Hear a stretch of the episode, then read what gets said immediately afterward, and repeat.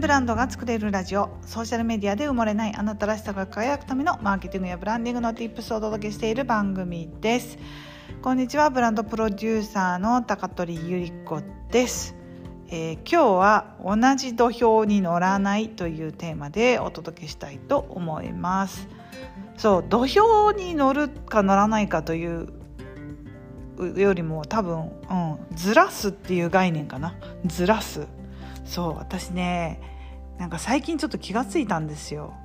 なんかあの私がいつもこうね入ってるのプロジェクト F のあの主催者大東めぐみさんという方がいらっしゃるんですけどね。あの今プロモーション中であの無料で3日間ライブやってるのでもしよかったら見てください。概要欄に、えーと、リンク貼っておきますね。で彼女が今年はなんか3.5億の年商を達成しそうみたいな。もうしたのかな？4億近いんだと思うんですけどすごくないですか？普通の一般主婦だっためぐみさんが、えーと、起業を始めて今8年目なのかな？それで3.5億を達成したっていうあのまあ我々主婦層からするともう夢物語じゃないですか。でえそんな主婦でもそんな風になれんかって言って、まあ私はこのコミュニティに入って早2年が経つんですけど、あのね、間違ってました、私。私はね、あの、恵みになろうとしてたんですね。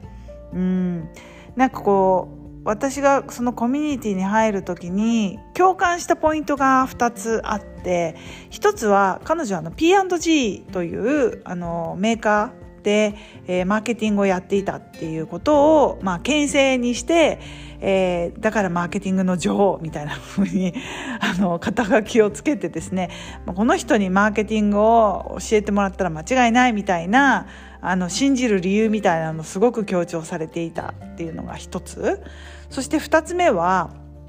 うんとね、香港にあの中妻でえーと、キャリアを失うことになったわけですけれども、まあ、そこからね、あの這い上がって自分でビジネスをしようということでご自身で起業されて、えー、自分の得意を仕事にするっていうことをね、えーと、オンラインでされていって今があるっていうことなんですね。で私もあのバリキャリだったところからあの結婚を機にあのスイスに移住することになるわけですけれどもそこでねあの全てのキャリアを全部あの投げ打ってあのゼロでまた海外から海外のね生活からスタートするっていうところに大きく共感を覚えて。えー、っとこのコミュニティに入るわけですその私も元消費財メーカーで P&G と私がいた花王っていうのはまあ、あのすごく比較よくされる企業でしたしで海外つながりっていうこともあって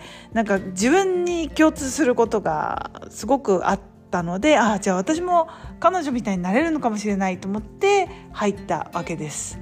まあ入ってねあの確かにあオンラインでこうやって働く働き方があるんだっていうふうに気がついて気がついてというか教えていただいて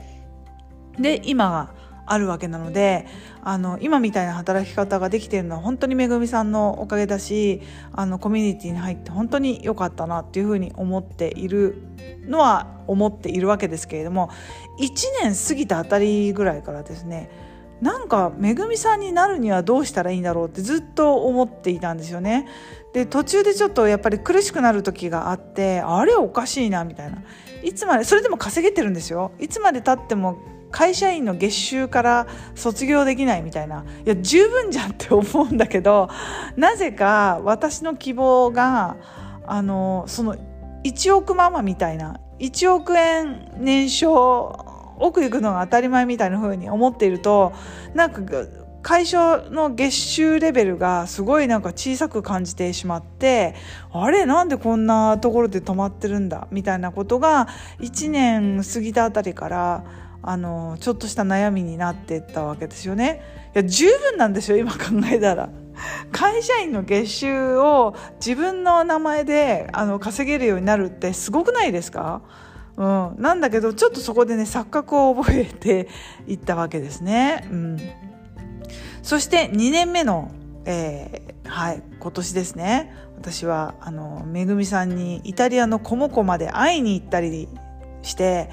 でシンガポールのイベントも成功させることができてそしてめぐみさんのお友達のね小田切あさぎさんって言って今はあの本を出されて、えー、で12億っつったかなその人は。とんでもないですよね。そこではたと気がついたわけです。あれ？私？なんか奥の人たちと接してるのが当たり前になっちゃって自分もそれぐらい稼げるのが普通だって思ってないってって。まあ、そのねあの視座を上げるっていうこともすごく大事だしあの自分もなんか億を稼げるのは当たり前って思うそのいい勘違いはあの否定しないですよ。はい。だけどいやそことなんか戦おうとしてないってちょっとふと我に返ったんですよ。いやいや違うだろうと。うん、あのー、なんだろうずらそうとここで思ったわけですね。うん、なんていうのかなあのーまあ私の年齢で大学のサークルに入ったら超おばちゃんなんですけれども場所を変えるとね場所を変えると,、えーと、老人ホームのあのゲートボール部に私が行ったら超若手になるわけですよね。そうっていうようにあのゲートボールに入れじゃないけれども自分がなんかこう輝ける場所を探すっていう風にちょっと視点を切り替えたわけですよ。そうそれで私は何をしたかというとやっぱりそのコミュニティで喜ばれる立ち振る舞いを考えようと思ったらイベントプロデュースだったんですよね。しかもあのあれです。あの海外でのイベントプロデュース。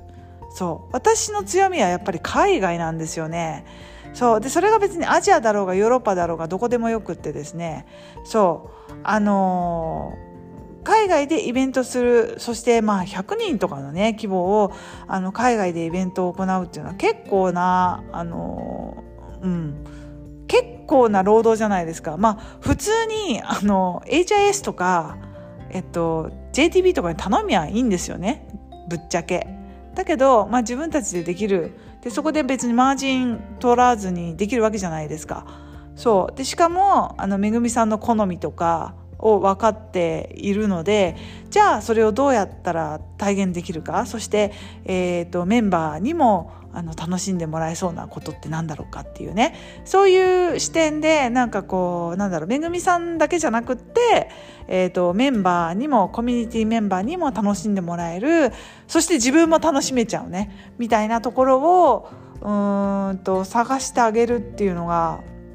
自分にとって一番いいなんか輝ける場所なんじゃないかなってちょっと思ってですね、まあ、ブランドプロデュースからちょっとはじ外れますけどでもイベントプロデュースもブランドプロデュースと結構似たところがあってやっぱりこう主催者のらしさとかあの好きなものとか得意なものを一番こう輝くえー、視点でね切りこ切り取ってそのコンセプトで、えー、イベント開催をする。それを五感で感じてもらうのが、えー、ゲストをもてなす、えー、方法だったりするわけでですね、うん、なんかこう五感に訴えるっていうのは私の、まあ、化粧品時代からすごく得意なことだったりしたわけなのでなんかそこをねうんとそう。